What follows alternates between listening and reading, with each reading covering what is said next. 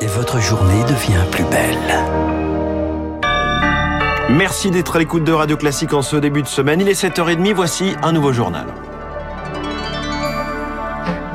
La matinale de Radio Classique avec François Geffrier. Le journal essentiel présenté par Charles Bonner et à la une la compétition au sein de la droite. Après l'Assemblée nationale, la réforme des retraites arrive au Sénat demain, en commission jeudi dans l'hémicycle.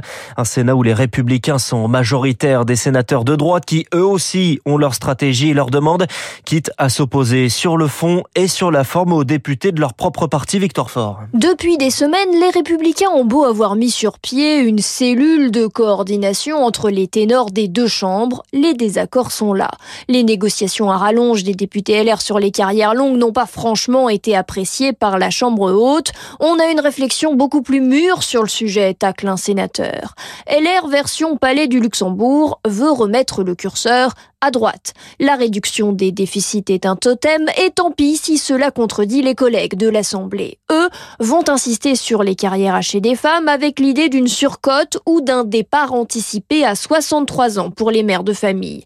S'ajoutent des amendements sur les régimes spéciaux ou même sur l'ouverture d'une dose de capitalisation dans le système des retraites.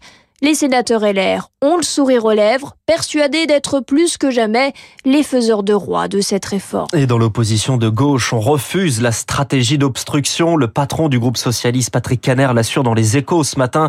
Il souhaite soumettre au vote l'article 7 sur le report de l'âge de départ à 64 ans avant le 12 mars minuit. Fin des débats. La discussion va devoir reprendre entre l'assurance maladie et les médecins. 30 euros la consultation en échange de permanence le week-end notamment. Eh bien, c'est non. Le principal syndicat de médecin généraliste MG France refuse la proposition de l'assurance maladie. On y revient dans le journal de 8 heures. Julie Droit. Une réunion de crise pour parler de la sécheresse en hiver. Ça a lieu aujourd'hui avec de nouvelles restrictions qui pourraient entrer en vigueur. C'est déjà le cas dans quatre départements du pays. Une sécheresse qui favorise aussi les incendies hivernaux. Antoine de Boutré, le directeur de l'Office national des forêts dans les Pyrénées-Atlantiques. Le risque, il est plus seulement présent l'été, il est aussi présent l'hiver. Contrairement à ce qu'on pourrait penser, cette période-là de l'hiver est une période à risque pour les forêts puisque on voit qu'on a des périodes de sécheresse et la végétation qui est verte en période estivale, elle est sèche l'hiver, donc elle est très très inflammable. Le risque est vraiment présent. Là, les premières pluies sont arrivées dans les Pyrénées, donc effectivement l'humidité va revenir en sous-bois, donc ça va faire nettement diminuer le risque incendie de forêt. Et par contre, il faut plusieurs jours, voire plusieurs semaines de pluie pour que l'eau pénètre profondément dans le sol et recharge les nappes phréatiques dont on a besoin pour notre eau potable. Une propos recueillie par Sarah Ders. Emmanuel Macron entame une semaine africaine depuis Paris aujourd'hui avec la présentation de la stratégie française, tant au niveau diplomatique que militaire. La présence de soldats français au Sahel est de plus en plus contestée. Emmanuel Macron entame ensuite mercredi une tournée en Afrique, au Gabon, en Angola, puis euh, au Congo et chez son voisin en RDC. Un nouveau drame dans la Méditerranée. 59 migrants sont morts noyés. Ils tentaient la traversée de la Méditerranée pour rejoindre l'Europe et l'Italie. Un naufrage au, large de Crotone et dans le sud. Chloé Juel, Selon les pompiers, ils étaient plus de 200 à bord de cette embarcation. Oui, difficile pour l'instant d'avoir un chiffre précis. On sait en revanche qu'il y avait beaucoup d'enfants sur la plage. Depuis hier, c'est l'horreur des corps rapportés par la mer très agitée. Les secours ont passé la journée à récupérer ces cadavres. Quatre jours plus tôt, l'embarcation aurait quitté Izmir en Turquie. Elle s'est brisée dimanche à l'aube sur la côte calabraise. C'est la première fois que le gouvernement de Giorgia Meloni doit gérer un de ces drames de l'immigration. La chef du gouvernement a tenu à rappeler son engagement pour empêcher les traversées de la Méditerranée. Seule solution, selon elle, pour mettre un terme à ces tragédies sur les côtes italiennes. L'Europe doit enfin prendre ses responsabilités, a réagi de son côté le président italien Sergio Mattarella. Ursula von der Leyen a appelé à avancer sur la réforme du droit d'asile dans l'Union européenne. La chef de la Commission européenne promet de redoubler d'efforts. Le détail de Chloé Juel, c'est un dossier qui mine les relations entre le Royaume-Uni et l'Union européenne depuis leur divorce. C'était en janvier 2021. La question de l'Irlande du Nord ressurgit. Premier ministre britannique Rishi Sunak reçoit Ursula von der Leyen, la présidente de la Commission européenne, aujourd'hui. Lutter contre le Covid avec des, des vaccins, oui, c'est efficace. Oui, c'est ce que dit hein, une étude de l'Agence du médicament et de l'assurance maladie publiée la semaine dernière. Le vaccin, c'est l'arme principale de la lutte anti-Covid. Rémi Pfister les rappelle, fonctionne, mais l'effet diminue et diminue rapidement. Une chose est désormais certaine, l'efficacité contre les formes graves augmente avec les rappels, plus de 75% de protection après une quatrième ou une cinquième dose. mais elle diminue rapidement dans le temps pour chuter à 22% après six mois. Cela pose donc la question du rythme des rappels, selon l'immunologiste Brigitte Autran. Certains pays ont déjà énoncé qu'ils ne feraient plus qu'un ou deux rappels par an. En fait, on va entrer dans un régime de vaccination qui va être très proche de celui de la grippe. Une vaccination qui est recommandée au début de l'automne, là où la vague de Covid va certainement survenir. Autre enseignement de cette étude, l'excellente protection apportée par une infection. Elle montrait jusqu'à 82% durant les trois premiers mois.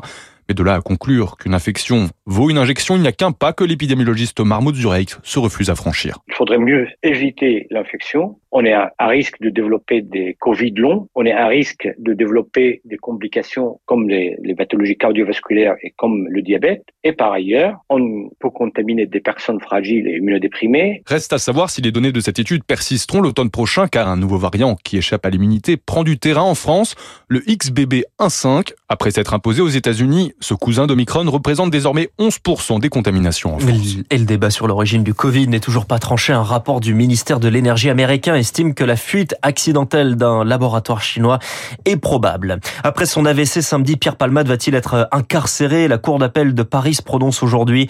Pour le moment, il est assigné à résidence en ce moment à l'hôpital du Kremlin-Bicêtre.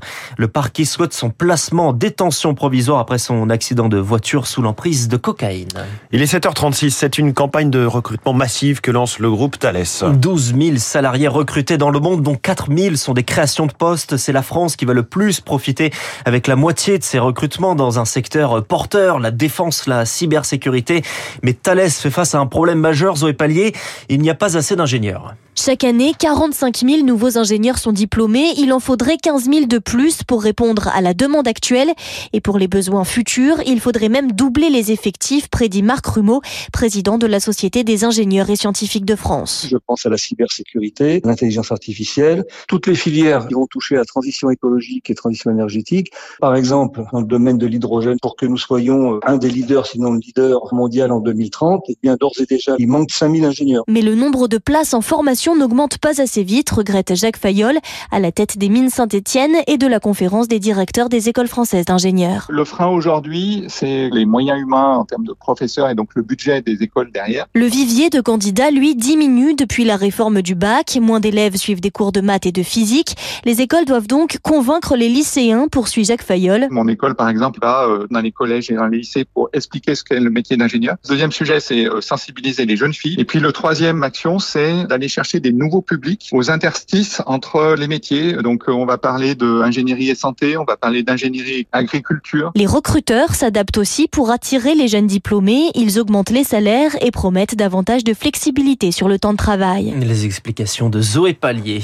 Du sport pour terminer, Charles, et les favoris l'emportent. Oui, que ce soit en rugby avec le 15 de France, vainqueur de l'Écosse, 32-21, une victoire dans la souffrance, mais qui est gâchée par la blessure d'Anthony Gelonge, rupture des ligaments croisés. Il est incertain pour le mondial en septembre.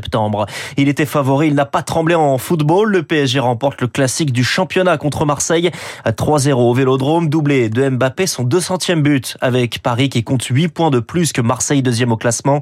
Mais Paris perd euh, Presnel Kipembe, blessure grave et saison terminée pour le défenseur. Merci Charles Banner, c'était votre journal de 7h30 sur Radio Classique. Il est 7h38, on va déjà regarder euh, dans notre assiette, dans les spécialistes, en plein salon de l'agriculture, alors que l'obésité progresse de façon très préoccupante en France. La directrice de recherche au Centre des sciences du goût et de l'alimentation de l'INRAE, Sophie Niklos, avec nous dans un